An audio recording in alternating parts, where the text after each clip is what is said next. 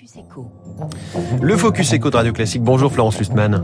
Bonjour François Geffrier. Bienvenue sur Radio Classique. Vous présidez la Fédération française de l'assurance qui représente les assureurs auprès des pouvoirs publics et des partenaires du secteur. Alors justement, vous vous adressez au pouvoir public et aux candidats à la présidentielle avec cette publication il y a quelques heures d'un livre blanc, Redessiner l'assurance santé.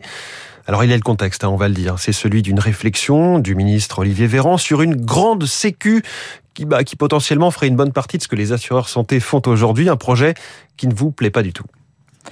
Aujourd'hui, la santé, c'est la préoccupation numéro un des Français.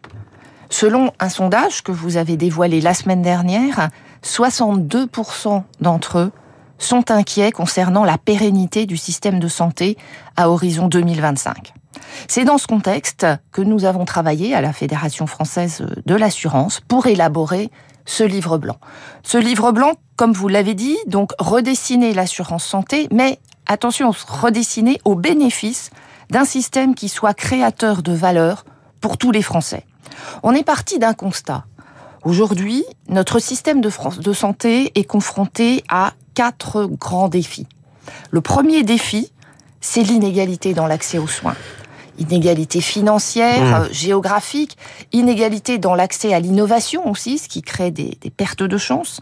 Le deuxième défi, c'est le fractionnement des parcours de soins qui ressemblent bien souvent malheureusement plutôt à des parcours du combattant. Le troisième défi, c'est la prévention, qui est le parent pauvre de nos politiques publiques de santé, avec une conséquence, hein. c'est qu'aujourd'hui, sur l'espérance de vie en bonne santé, nous sommes 9e en Europe, 63 ans pour les hommes, 64 ans pour les femmes. Mmh. On a d'immenses progrès à faire sur cette dimension. Et puis évidemment l'inefficience de nos dépenses de santé. Alors dans le scénario où la sécurité sociale verrait son champ d'intervention étendu, euh, ce sera sans doute pas fait forcément avant la présidentielle, mais c'est une réflexion engagée par Olivier Véran. Le reste à charge zéro sur les lunettes, les prothèses auditives et dentaires, les frais d'hospitalisation, tout cela serait pris en charge par la Sécu et non plus par vous, les assureurs santé. Du point de vue du patient, ça peut sembler comme euh, plutôt du bon sens, de la simplification. Alors, on n'a pas toutes les, tous les impacts des différents scénarios qui ont été étudiés à la demande du gouvernement par le Haut Conseil à l'assurance euh, maladie. Aujourd'hui, ce qu'on peut craindre, et ce que craignent la plupart des acteurs, c'est purement et simplement une nationalisation du système de santé. Moi, je pose deux questions. Dans un système de grande sécurité sociale, mmh. que devient la médecine libérale? Aujourd'hui, nous remboursons 22% des frais de soins de ville, dont essentiellement des dépassements d'honoraires. Et nous écoutons nos assurés, nous écoutons les Français. Les Français sont très attachés à la médecine libérale, au choix de leurs professionnels de santé. Tout ça vole évidemment en éclat dans un scénario de type grande sécu.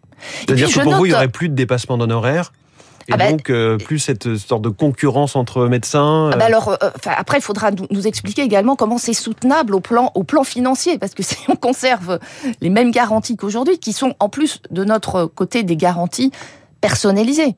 Moi, je pointe du doigt également un paradoxe au sein de ce gouvernement. D'un côté, on a effectivement un, un, ministre qui a même écrit hein, pour orienter fortement les, les travaux du, du, Haut Conseil à l'assurance maladie, qui est quand même un Haut Conseil indépendant. Et de l'autre côté, il y a une ministre au gouvernement qui a l'air de penser que c'est bien la prévoyance euh, complémentaire, puisqu'elle fait tout pour euh, améliorer encore l'accès des fonctionnaires à ce type de, de, de protection.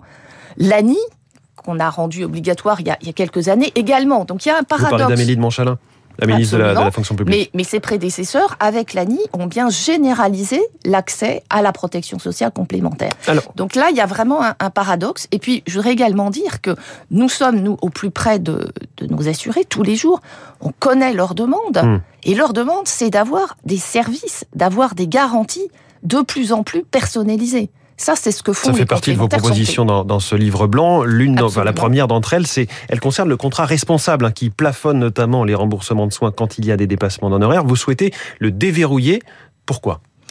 On souhaite le déverrouiller pour mieux répondre aux demandes des Français. Les Français demandent de la personnalisation.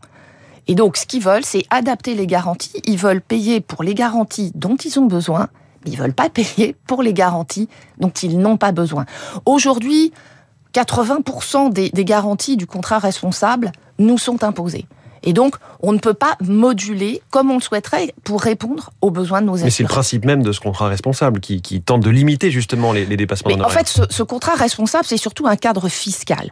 Vous savez, aujourd'hui, euh, la fiscalité qui s'applique au, contrat d'assurance euh, santé complémentaire est très importante. Même dans le contrat responsable, vous payez plus de 13% de taxes. Si on veut sortir de cette contrainte et donc moduler et offrir des, garanties euh, différentes euh, à nos assurés, vous allez payer 20% de taxes. En Allemagne, c'est zéro. En Allemagne, on considère que la santé est un bien essentiel, essentiel, pardon, et donc les contrats santé ne sont pas taxés. À propos des taxes, vous demandez une réduction de la TVA à 5,5 donc pour les contrats des retraités comme des étudiants. Est-ce que politiquement, vous, envisagez d'avoir une chance sur mille que ça, que ça passe? Alors, nous sommes très concernés par les difficultés d'accès à la santé pour certaines populations, parmi lesquelles certains étudiants, certains chômeurs, certains retraités. Et là, nous disons au gouvernement, écoutez, 13% de taxes sur leur contrat santé, faites un effort et alignez par exemple ces taxes sur le taux de 5,15 qui est la TVA réduite. Alors nous, on n'est pas soumis à TVA, mais c'est l'équivalent. TVA réduite pour les services essentiels. Et s'il y a un service qui est bien essentiel, c'est la santé. Florence Lussmann, présidente de la Fédération française de l'assurance. Merci d'avoir été dans le Focus Echo de Radio Classique ce matin. Bonne journée. Merci à vous. Il est 6h54. La planète dans un instant et comment améliorer l'air